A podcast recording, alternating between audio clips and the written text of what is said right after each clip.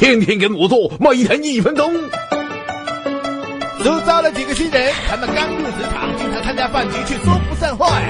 怎样给大家留下好印象呢？叔闯荡职场多年，来教教你啊！一，跟谁在一起很重要，和熟悉的长辈、领导一起出席，让他帮忙介绍，充当引荐人呐。二，在弄清周三人物关系前，不要乱说话呀。看到同座是美女就搭讪，没来眼去的，他可能是某局某长的人，知道不？先倾听，找到适当的时机再发言，口不择言容易戳中他人痛处和隐私。三随机应变，发生突发状况，比如碰到杯子要马上处理，而不是只顾道歉不捡杯子多说不怨呐。如果是旁人犯错或者突然冷场，开个合适的玩笑缓解尴尬，给别人台阶下会让人印象深刻。